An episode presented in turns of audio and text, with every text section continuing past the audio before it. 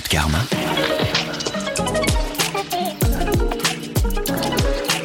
Bonjour, je suis Bina Paradin Mikoto. Karma.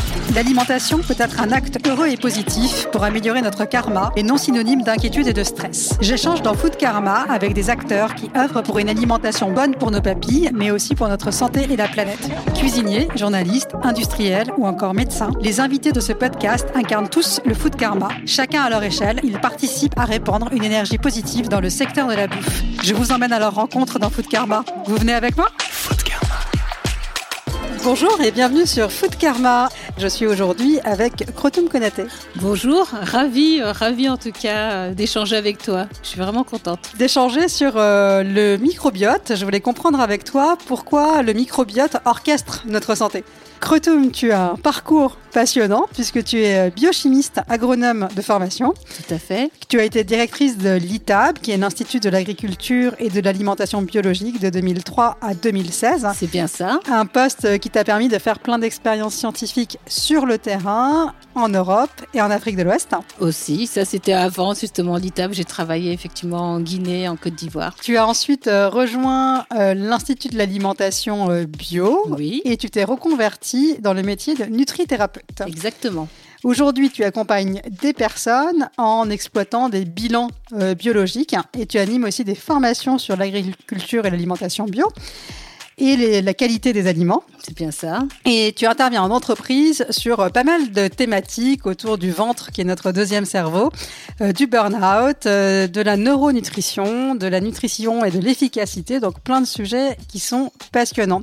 Est-ce que pour commencer, tu peux nous expliquer ce que c'est que ton métier de nutrithérapeute? Qu'est-ce que c'est que la nutrithérapie?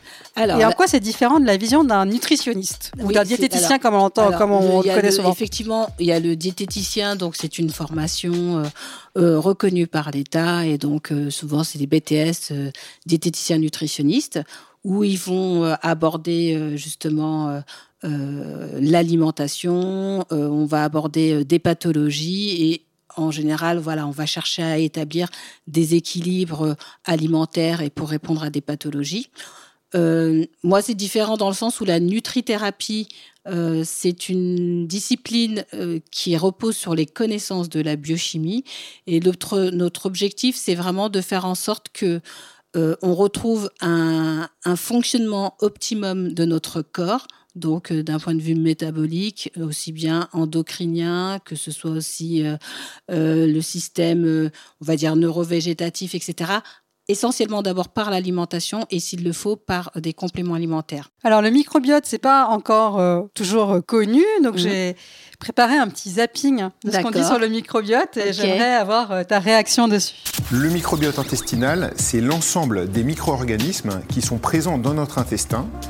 Euh, Ce microbiote euh, se développe progressivement après la naissance, puisque euh, dans l'utérus maternel, il n'y a pas de micro-organismes vivants dans notre intestin. Et progressivement, après la naissance, il va y avoir une colonisation de notre intestin par ces micro-organismes pour atteindre un microbiote dit adulte vers l'âge de 3-4 ans à peu près. Se pouvait-il qu'une digestion défaillante, en plus de dégager cette odeur, influence aussi notre état psychologique? J'ai alors découvert toute une branche de la recherche qui se consacre au rapport entre le cerveau et l'intestin. C'est un domaine qui évolue à vitesse grand V. Il y a une dizaine d'années, les publications sur le sujet étaient rares. Aujourd'hui, les articles scientifiques se comptent déjà par centaines. C'est la découverte en 2010 de l'extrême richesse de la flore intestinale et de centaines d'espèces bactériennes jusque-là inconnues qui ont bouleversé les connaissances. Que soit d'ailleurs ici remercier tous les généreux anonymes qui ont contribué à cette avancée majeure en faisant don de leur sel à la science. Première révélation, alors que l'ADN, le code génétique de notre corps, comporte 23 000 gènes, le microbiote en compte 3 900 000. C'est le règne de la diversité. Encore plus surprenant, les bactéries modifient notre comportement. Observez bien ces deux souris. À gauche, une souris à laquelle on a retiré le microbiote intestinal. Elle sort du couloir. Son comportement est beaucoup trop téméraire. À droite, une souris normale. Elle reste dans le couloir. Son comportement est prudent. La preuve est faite que l'intestin peut être considéré comme un deuxième cerveau. Notre intestin, c'est grosso modo la taille d'un terrain tennis si on dépliait toutes les villosités de notre intestin, tous les replis si vous préférez. Par contre, c'est vrai que si demain peut-être on aura des, des médicaments, des probiotiques très très précis et très individuels pour chaque patient, aujourd'hui on en est loin. Il y a des indications, il y a des cas sur lesquels on a vérifié l'intérêt de certaines souches probiotiques, pas toutes, mais certaines souches. Mais ce qui reste le meilleur conseil, c'est une alimentation, euh, une alimentation microbiotique, une alimentation nourricière de notre microbiote. Donc on le voit, le microbiote, c'est tout nouveau finalement à l'échelle humaine. C'est un concept récent. quelles sont tes réactions euh, en écoutant ce zapping? Euh, Ben voilà, tout ce que j'ai entendu est, vrai. Et enfin, c'est une discipline qui est vraiment récente. Il y a vraiment un engouement euh, pour euh, le microbiote euh, intestinal comme on le dit, il y a, je crois que moi je fais beaucoup de veille scientifique. Il n'y a pas un jour où il n'y a pas une publication scientifique sur le microbiote. J'avais des alertes et je suis même dépassée parce que bah, il y en a, y en a pas mal, donc j'ai même un peu du mal à suivre. C'est aujourd'hui ce qui est intéressant, c'est que le fait de s'intéresser au microbiote intestinal, ben, du coup on revient à comprendre une cause, euh, on essaye d'aller à l'origine d'un dysfonctionnement et de se dire, et, pas simplement gérer des symptômes, mais de se dire, bon, il y a peut-être un déséquilibre et il est doux. Et si finalement il y a un déséquilibre du microbiote intestinal, comment aussi s'est-il installé? Parce que, et comme il l'a très bien dit, enfin, euh, dans, un extrait, euh, le fait de se dire, ben, c'est euh, une construction, c'est d'abord une transmission euh, à, l'accouchement. Donc, euh, on hérite d'abord du microbiote de sa mère quand on est né par voie naturelle, par voie basse. Et puis, vraiment, c'est en fonction de notre environnement, de notre alimentation, frères, sœurs, bisous, pas bisous, chiens, etc. J'ai mis les mains par terre, j'ai léché de la terre ou pas. Tout ça va contribuer à construire le microbiote. Et à l'âge de 3 ans, effectivement, on a l'équivalent de notre microbiote adulte. Et euh, la différence va est-ce que le combat est perdu à 3 ans ou est-ce qu'il y a des choses à faire Non, ça peut. Ce qui est la bonne nouvelle, c'est que même si on héritait, on va dire, d'un microbiote, on va dire un peu plus appauvri, on pourra revenir dessus. Alors, il y a quand même moyen d'essayer de, de, l'enrichir. Et on voit bien que euh, le mode de vie, la façon de manger, pratique de sport, le style, le sommeil, etc. Tout ça va impacter aussi sur la qualité de notre microbiote. Alors justement, euh, on parle beaucoup d'alimentation microbiotique. Oui. Est-ce que tu peux euh, nous dire quels sont les, grands piliers d'une alimentation microbiotique, à ne pas confondre surtout avec la macrobiotique? Oui, c'est différent effectivement. Euh, quand on parle d'alimentation microbiotique, du coup, c'est d'avoir une alimentation où on va faire en sorte de donner euh, des bons aliments à nos bactéries qui sont, comme on dit, nos colocataires. Et de quoi ont besoin nos bactéries? Euh, En fait, pour bien les nourrir, il faut leur apporter des aliments qui sont riches on va dire en fibres, si on veut simplifier. Et si elles ont euh, ces fibres, qui peuvent être, qui sont souvent en fait des fibres que nous, nos cellules, nous n'arrivons pas, nos cellules intestinales ne savent pas euh, digérer ces fibres. Et la nature est très bien faite, c'est-à-dire qu'il y a eu euh, une espèce de symbiose qui s'est vraiment opérée euh, depuis la nuit des temps. Et donc, c'est des bactéries qui nous permettent de digérer ces fibres. Et donc, elles nous rendent déjà ce service. Et elles, ça les permet donc de bien de se nourrir. Et en plus, en contrepartie, elles sont capables de fabriquer des substances. On parle d'acides gras à chaîne courte qui sont bénéfiques pour le corps, mais pas que pour le digestif. C'est des colocataires vraiment sympas. C'est vraiment des colocataires qui nous rendent un service inestimable. Quand elles digèrent ces, ces fibres-là, elles sont derrière capables de produire euh, des vitamines aussi. Euh, donc ces fameux acides gras à chaîne courte qui ont des propriétés anti-inflammatoires. On se rend compte aujourd'hui, même par rapport à, la Covid-19, hein, euh, qui est un virus, on va dire, un virus euh, respiratoire, etc. On sait aujourd'hui que les acides gras à chaîne courte, donc ces substances qui sont produites par des bactéries, sont capables d'aller euh, jusqu'au poumon et d'éviter et de pouvoir agir aussi euh, avec le virus et éviter ces fameuses tempêtes cytokiniques. Voilà, c'est juste un truc de malade. Là, on avance scientifiquement sur toutes ces questions, mais on se rend compte que voilà, un bon microbiote peut produire des bonnes substances. Mais s'il y a un déséquilibre, et là on peut peut-être revenir dessus, il peut avoir euh, des bactéries, parce que quand on parle de microbiote, c'est des bactéries, mais c'est aussi des champignons, c'est aussi des virus, c'est des archées, etc. Donc il y a vraiment un ensemble d'organismes. La majorité, c'est quand même des bactéries qui sont en nous et sur nous. Et après, tout est une question d'équilibre et de diversité.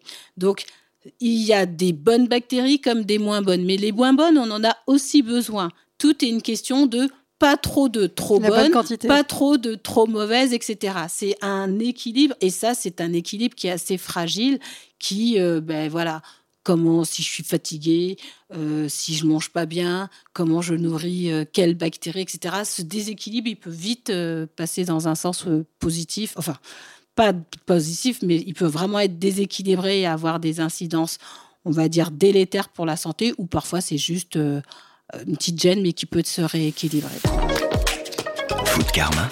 Le podcast qui nous invite à agir dans la bouffe. Food Karma. Tu nous parles de fibres, tu nous parles de bactéries, mm. mais finalement, en termes de pratico-pratique, ah d'ingrédients que tu peux mettre dans ton assiette pour, euh, en supposant que tu es en bonne santé, on ne parle pas des pathologies, mais tu es en bonne santé, tu veux continuer à alimenter ta microbiote. Qu'est-ce que tu dois mettre dans ton assiette? Alors, quand on parle des aliments riches en fibres, donc euh, ça va être. Euh, alors, il y a des il y a, y a des fibres qu'on va trouver par exemple dans les légumes, euh, le poireau, etc., des légumineuses. Ça va être aussi des aliments qui contiennent aussi ce qu'on appelle des amidons résistants. Donc là, c'est pas complètement des fibres, mais ce sont un type d'amidon donc qu'on va trouver par exemple dans la pomme de terre. Une, astuce, c'est vous mangez des pommes de terre, mais une salade de pommes de terre, donc des pommes de terre refroidies vont être riches en amidons résistants. vous mangez de la banane ou de la banane plantain, c'est riche en amidons résistants. Ou alors les céréales, mais complètes qui contiennent justement des fibres et ces amidons résistants, ça, ça va nourrir les bonnes bactéries. Il y a euh, aussi du coup euh, euh, les aliments, on va dire lacto-fermentés.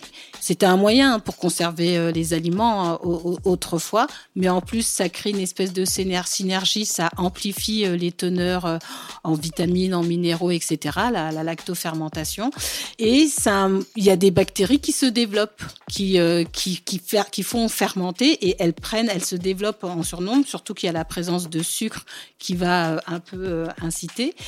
Et là, c'est des aliments, du coup, qui contiennent aussi ces bactéries qui peuvent être intéressantes. Ce sont des bactéries qui, on va dire, euh, bénéfiques.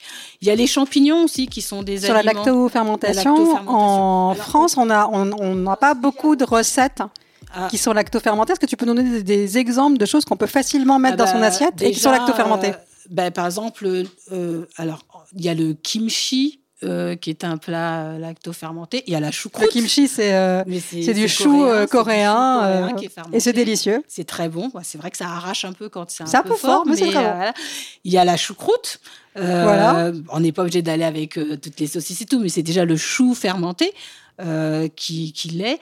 Il y a aussi euh, ben, tous les cornichons, les pickles, etc. Ce sont des aliments euh, euh, lacto-fermentés. Et après, dans la fermentation, on a aussi les yaourts, qui sont après, bon, débat ou pas, hein, produits laitiers, etc. Donc ça, c'est autre chose. On va peut-être pas rentrer là-dedans, mais le yaourt, c'est un processus. Le yaourt, les fromages. voilà, les, et les fromages. Et après aussi les pains au levain.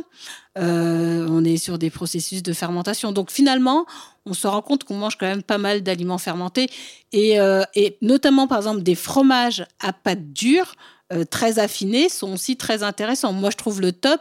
Euh, pour ceux en tout cas qui n'ont aucun problème avec des produits laitiers, un fromage affiné bio au, lait cru qui a au moins 9-10 mois, il va du coup aussi contenir des bactéries qui sont intéressantes pour réépaissir notre muqueuse intestinale. Et euh, aujourd'hui, on prescrit, les gens prennent beaucoup de compléments mhm. probiotiques.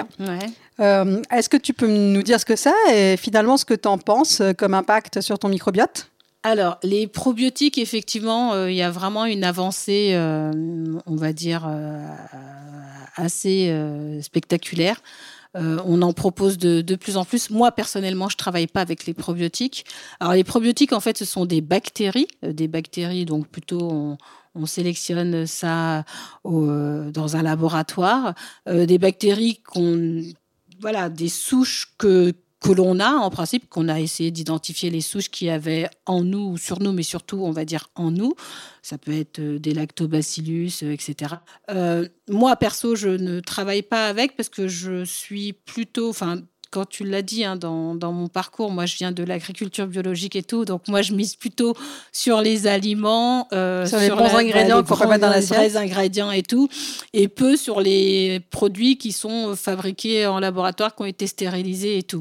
Je voilà, donc je ne suis pas probiotique et je vais plutôt inciter sur des aliments, euh, sur après comme je disais des fromages euh, à pâte dure, euh, sur des fibres pour pouvoir nourrir les bonnes bactéries. Enfin voilà, moi c'est plutôt ça mon approche.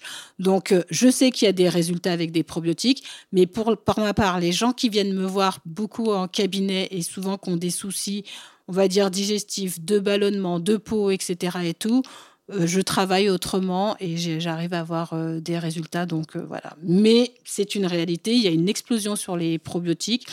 Ceux qui ballonnent, enfin je le dis tout de suite, hein, quand vous avez vraiment des problèmes au niveau de l'intestin grêle et tout, c'est quand même démontré que les probiotiques, c'est pas ça qui va solutionner. Mais justement, comment ça se passe une consultation chez toi? Alors comment ça se passe? Euh, déjà, je, alors souvent les gens ils viennent aussi du coup pour faire le test respiratoire du microbiote. Qu'est-ce que c'est que ce fameux test alors, respiratoire? Ce test respiratoire, donc c'est un test qui va me donner euh, une idée de comment peut se passer, euh, on va dire, le transit. Est-ce que il est ralenti? Est-ce qu'il y a un hyperballonnement? Donc, je m'intéresse beaucoup à ce qu'on appelle l'intestin grêle. C'est quand même lui, à ce niveau-là, que se passe à plus de 70-80% de l'absorption des nutriments. Donc, euh, et quand souvent les personnes hyper ballonnent et tout, c'est surtout un, un, ballonnement au niveau de l'intestin grêle. Donc, concrètement, comment ça se passe? Euh, J'ai un ballon euh, type Donc, tu souffles dans la voilà. machine On souffle dans un ballon type éthylotest comme celui-ci. Donc, je l'ouvre, je souffle, j'inspire par le nez. Voilà, ça se Donc tu souffles dans le ballon, voilà, il se remplit. Hein, c'est un petit ballon blanc Donc en là, plastique. Je viens, voilà, euh, je viens d'allumer euh, mon appareil et tout. Donc je le fixe là. Et puis, euh, il va me donner les valeurs de méthylacétate et d'hydrogène. Et là, je, je demande aux personnes de venir à jeun.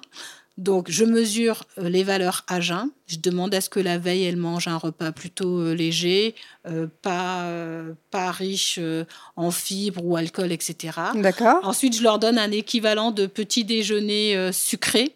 Donc là, c'est galettes de riz, euh, confiture miel, etc. Et puis de la lactulose. Et, euh, et donc, après, je remesure à peu près euh, une heure et demie, deux heures après. Et donc, je regarde comment se passe cette assimilation des sucres rapides. Parce que qui dit galette de riz, confiture, euh, miel, et lactulose, en fait, c'est du lactose, fructose, glucose. Donc, que des sucres rapides. Donc, ils vont être assimilés et donc, ils vont être digérés par nos bactéries qui elles-mêmes vont exprimer, libérer des gaz. Et c'est ces gaz-là que je mesure. Donc, je mesure. Tu compares les résultats compare, à jeun voilà, et après? Et j'ai des valeurs, euh, par rapport aux valeurs, je sais à quoi ça correspond. Et entre les deux tests, eh ben, je pose énormément de questions. Donc, Tu comment poses vous des êtes questions sur quoi? Ben, comment vous êtes né, par voie naturelle ou par césarienne, allaité ou pas. Euh, J'essaye de comprendre si euh, la personne était euh, malade, souvent malade, petite ou pas. Est-ce qu'elle avait pris beaucoup d'antibiotiques? Alors, je m'intéresse beaucoup à ce qu'on appelle la flore buccale, parce qu'en fait, qui dit microbiote, ça commence déjà par la bouche. Il y a des connexions sur l'ensemble de nos, muqueuses, donc euh, muqueuse buccale, euh, digestive et même jusque on va dire euh, le vagin c'est aussi une muqueuse Oui. quoi donc il y a vraiment des, des connexions euh, qui se font et là euh, de s'intéresser déjà à la flore buccale c'est important parce que ben, quelqu'un qui va faire des reflux quelqu'un qui a tendance à faire des caries de saigner des gencives etc tout ça ce sont déjà des indications euh, pour moi ça me donne des informations sur euh, la pression on va dire euh, buccale et puis comment la personne s'alimente donc, est-ce que c'est plutôt une alimentation qui est riche en, on va dire, en fibres Au contraire, c'est plutôt des graisses raffinées. au contraire, c'est très protéiné, etc. Enfin voilà, j'ai un questionnaire qui est assez, assez long. Food Karma. Est-ce qu'on peut euh, prendre soin de son microbiote au quotidien? On a parlé de l'alimentation. Est-ce que ça doit être systématiquement personnalisé ou est-ce qu'on peut, euh, se- entre guillemets, se contenter de suivre des bonnes règles?